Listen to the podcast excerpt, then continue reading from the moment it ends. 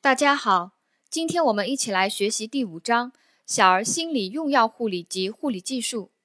第一节住院患儿的心理护理，因为内容比较简单，考到的概率也不高，所以呢，我在这里就不讲了。今天我们主要来学习第二节小儿用药的护理和第三节儿科护理技术操作的一些知识点。在第二节小儿用药的护理里面呢，我主要讲几类儿科常用药的一些知识点。啊，第一类药抗生素，抗生素里面的知识点呢，讲了氯霉素和链霉素它的副反应。氯霉素可抑制造血功能啊，氯霉素可抑制造血功能，因此使用的时候要定期做血常规检查。还有链霉素，链霉素呢能损害听神经，因此使用最好不超过一个月。还有较长时间应用抗生素，容易造成肠道菌群失调，甚至引起真菌和耐药性细菌的感染，因此要避免长时间使用抗生素。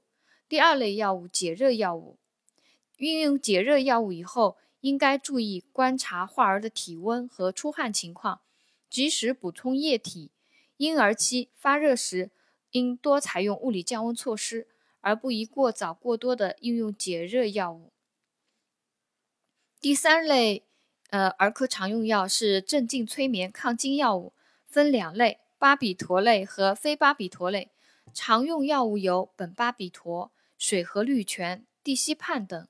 儿科应用镇静催眠抗惊厥药物时，应控制剂量，防止中毒。第四类药，呼吸系统药物。呃，在这里面的知识点。呃，是这样的，咳嗽时一般不用镇咳药，而应用切痰药或雾化吸入法，稀释呼吸道的分泌物，配合体位引流排出痰液。哮喘患儿使用氨茶碱药物平喘时应该注意，因为氨茶碱可以兴奋中枢和循环系统，引起头晕、心悸、心律失常、血压下降等。易导致新生儿及小婴儿惊厥，因此在使用氨茶碱时，啊，静脉输注氨茶碱速度不宜过快，浓度不宜过高。第五类药，消化系统药。消化系统药呢，呃，里面的知识点呢是，小儿时期啊，如果发生了便秘的话，小儿用药较少使用泻药，多以增加蔬菜等粗纤维食物。进行饮食调整，或使用开塞露等外用药物通便。如果小儿发生腹泻，呃，同样的不首选止泻药物啊，止泻药物不作为首选，而是口服或静脉滴注补充液体，同时加用活菌制剂或乳酸杆菌、双歧杆菌，以调节肠道的微生态环境。呃，最后儿科常用的还有一个。肾上腺皮质激素药物，呃，临床上常用的肾上腺皮质激素药物呢，指的是糖皮质激素。在这里，我给大家补充一个肾上腺皮质激素的知识点：肾上腺皮质激素呢，是由肾上腺皮质分泌的激素总称，按作用机制不同，可以分为盐皮质激素、糖皮质激素和少量的性激素。盐皮质激素呢，以醛固酮为代表，它主要是调节人体的一个水盐代谢，增加肾小管对钠离子的重吸收，呃，促进钾离子的排泄，啊，这是醛固酮水钠储留的一个作用。糖皮质激素呢，有皮质醇，临床上的代表药物是地塞米松、氢化可的松、强的松等。糖皮质激素它有抗感染、抗病毒、抗免疫、抗休克等作用。长期使用糖皮质激素呢，会影响体内蛋白质、脂肪、糖的代谢，抑制骨骼的生长，降低机体的免疫力，还可引起血压增高和库欣综合症。因此，也不宜长时间运用，呃，尽量不要长时间运用糖皮质激素。呃，防止突然停药而出现反跳现象，这是呃肾上腺皮质激素的一些知识点。我们临床上常用的呃就是肾上腺皮质激素药呢，一般都是指的肾上腺糖皮质激素啊，比如说地米氰考、强地松等。呃，下面讲一个知识点是儿科药物剂量的计算啊，它有四个方法，一个是按体重计算，还有一个按体表面积计算，第三个可按年龄计算，还有可以按成人剂量折算。按体重计算呢是最基本的计算法，啊。按体表面积计算呢，较为准确啊，更为准确，但是计算过程相对复杂啊。这是儿科药物剂量计算的一个知识点，我们只要大概了解一下，选择题能把它选出来就好了。第一个按体重计算，按体重计算是最基本的计算法，还有按体表面积计算，按体表面积计算药物剂量较其他方法更为准确，但计算过程相对复杂。还可以按小儿年龄来计算，呃，第四个呢是按成人剂量来折算。给药的方法主要有口服给药法、注射法、外用药，还有其他如雾化吸入或灌肠给药等。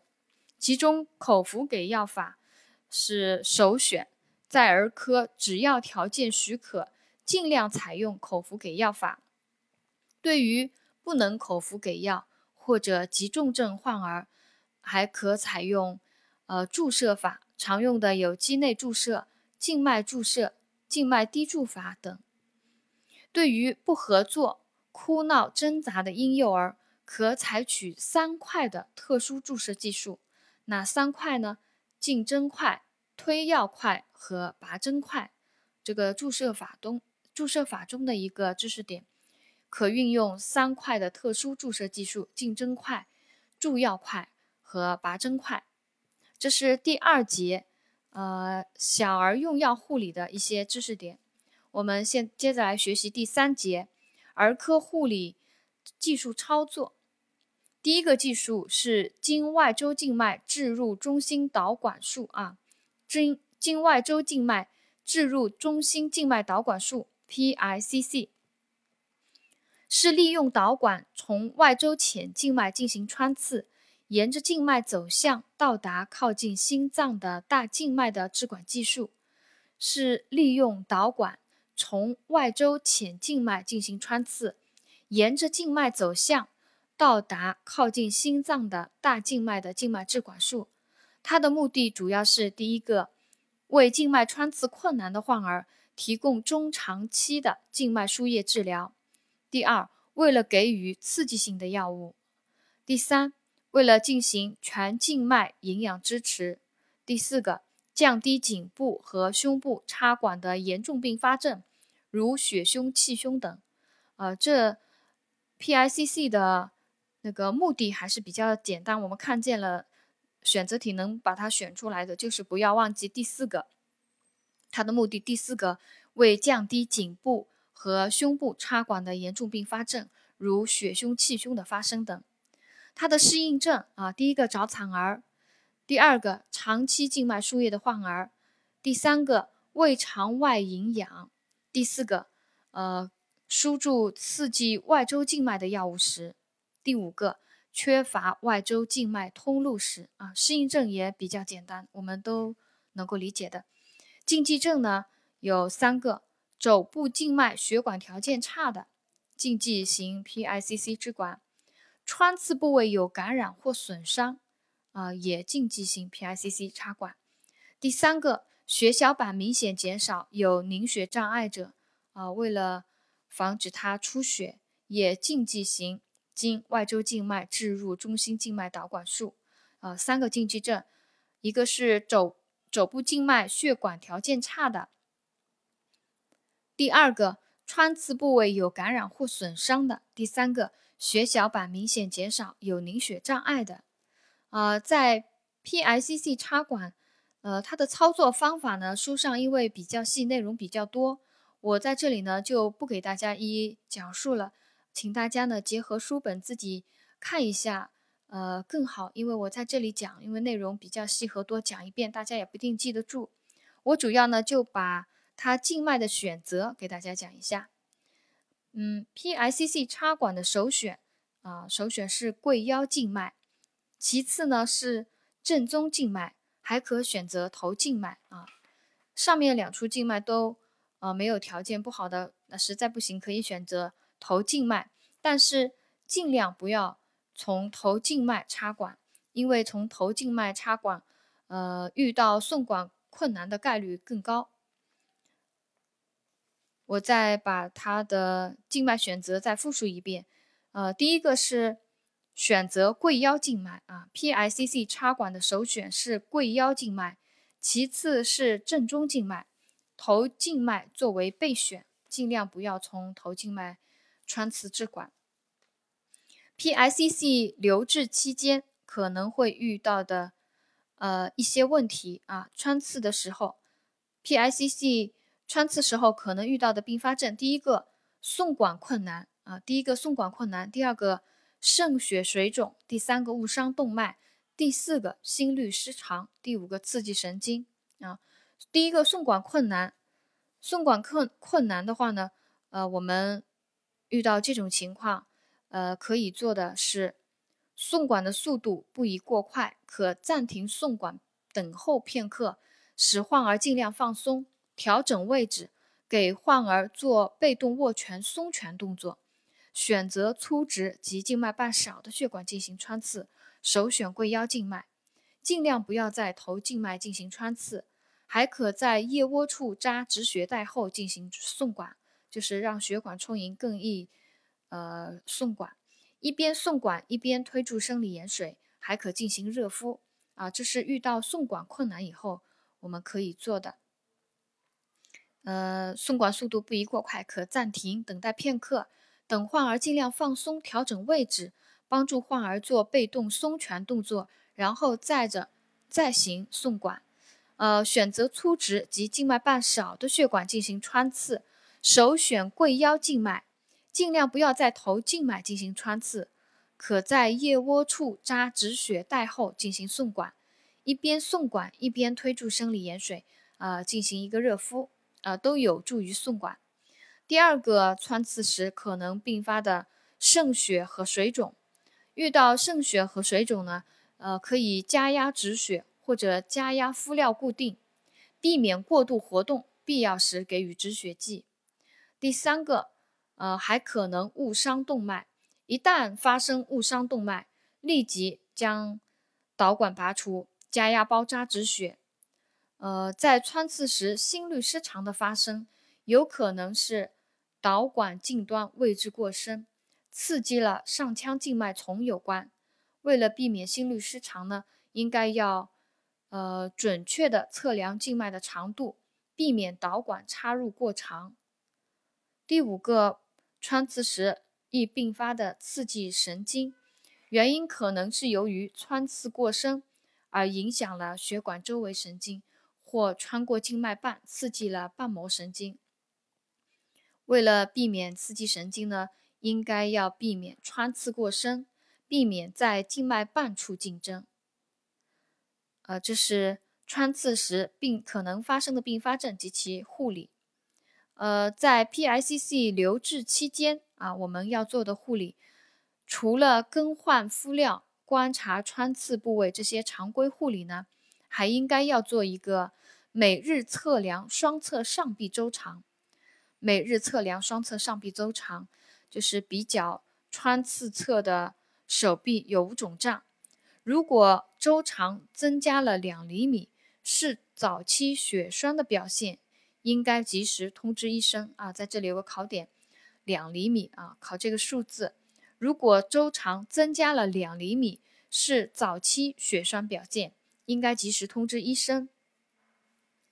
那么，在 PICC 置管期间，也可能并发一些并发症，呃，有以下这些：第一个，静脉炎；第二个，穿刺点感染；第三个，导管阻塞。机械性静脉炎呢，又分机械性静脉炎和化学性静脉炎，还有细菌性静脉炎。机械性静脉炎呢？多是因选择导管的型号和血管的粗细不当，穿刺侧肢体过度活动，选择导管的材料过硬，穿刺者技巧欠缺和那个头静脉进入啊有关。化学性静脉炎呢，呃，可能是与输入刺激性的药物，呃，pH 和渗透压超出正常范围，不合理的稀释，快速输注等因素有关。细菌性静脉炎呢，主要多数啊与未遵循无菌技术有关导致的。那么遇到机械性静脉炎的时候呢，可以抬高患肢，冷热湿敷。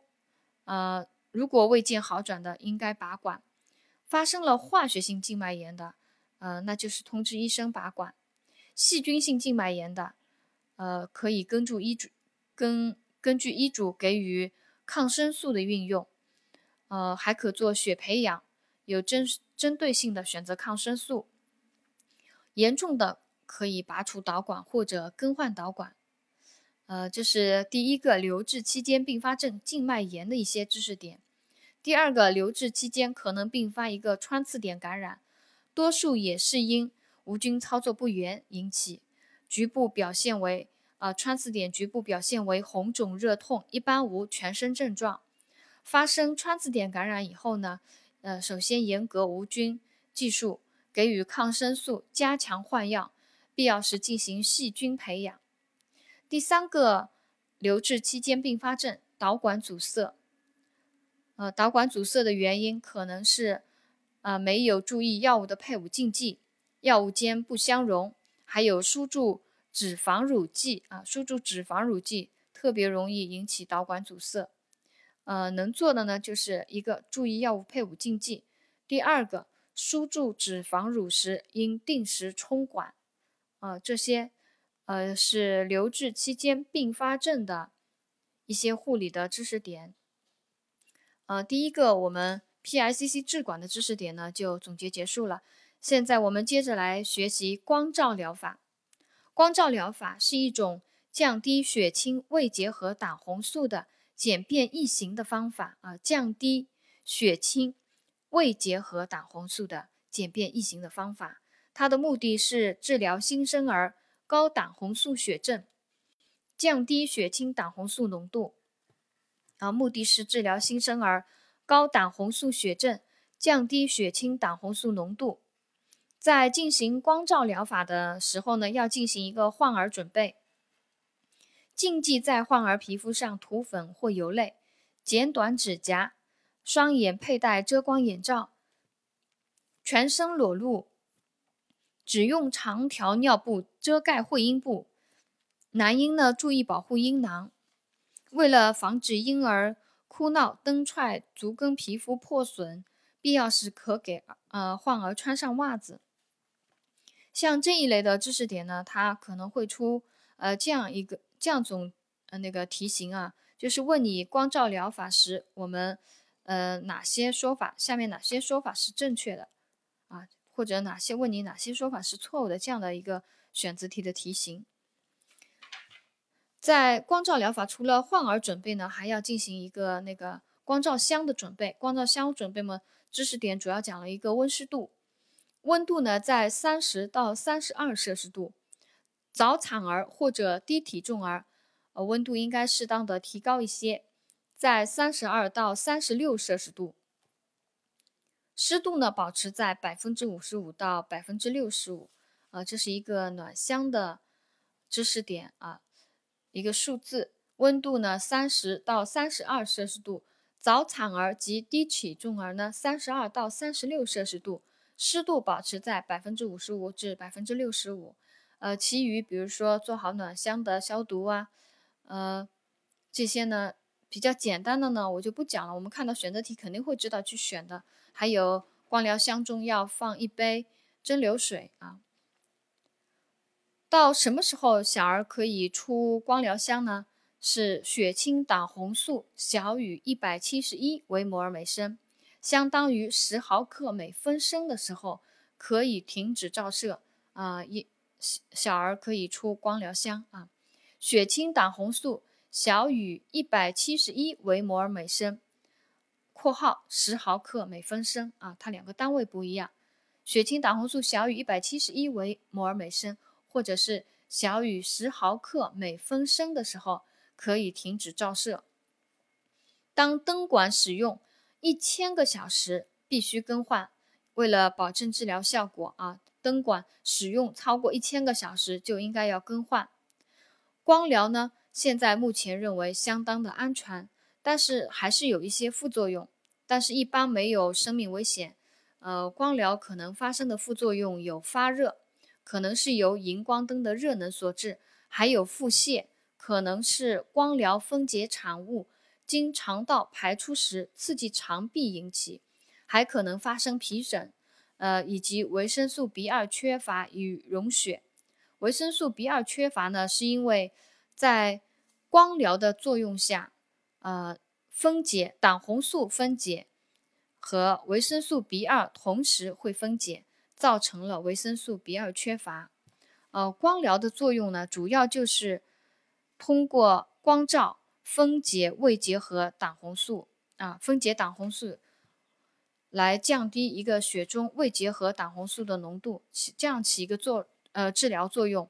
维生素 B 二呢，在同样的这样的光照之下呢，也会分解，因此呢，维生素 B 二会缺乏，加重溶血。遇到这种情况呢，只要是患儿的情况，短期补充维生素 B 二即可。光疗副作用还有一个叫青铜症。青铜症就是金属青铜啊，那个青铜青铜症，还有低血钙。呃，青铜症呢，可能是由于胆汁淤积，光照后阻止了胆管对胆红素光氧化产物的排泄所致。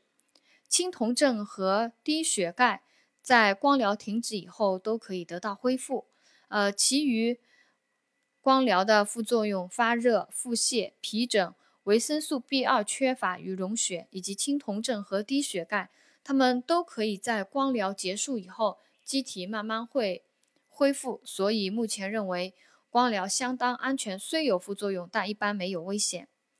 呃，光疗的护理里面呢，呃，内容呢也比较，我们也都是比较熟悉的。呃，比如说用眼罩遮住双眼啊。用尿布遮住生殖器啊，刚刚前面也已经讲到了，啊，我就不多讲了。在这里呢，主要要提的一个是光疗，呃，进行光疗时，不显性失水会增加啊，不显性失水会增加，每日液体入量应该增加百分之十五到百分之二十，同时呢，应该监测尿量，保证水分及营养的供给。单面光疗箱的应该每二到四小时翻身一次啊，进行。如果是单单面光疗的，应该进应该每二到四小时翻身一次。如果是双面光疗的，可不翻身啊。这是光疗护理里面的一个知识点。呃，到这里呢，第五章，呃，第五章小儿心理用药护理及护理技术呢，就知识点呢就总结结束了。呃，最后我再提醒大家一下，这第一节住院患儿的心理护理和 PICC 治管的方法呢，呃，大家还是结合书本去看一下更好一些啊。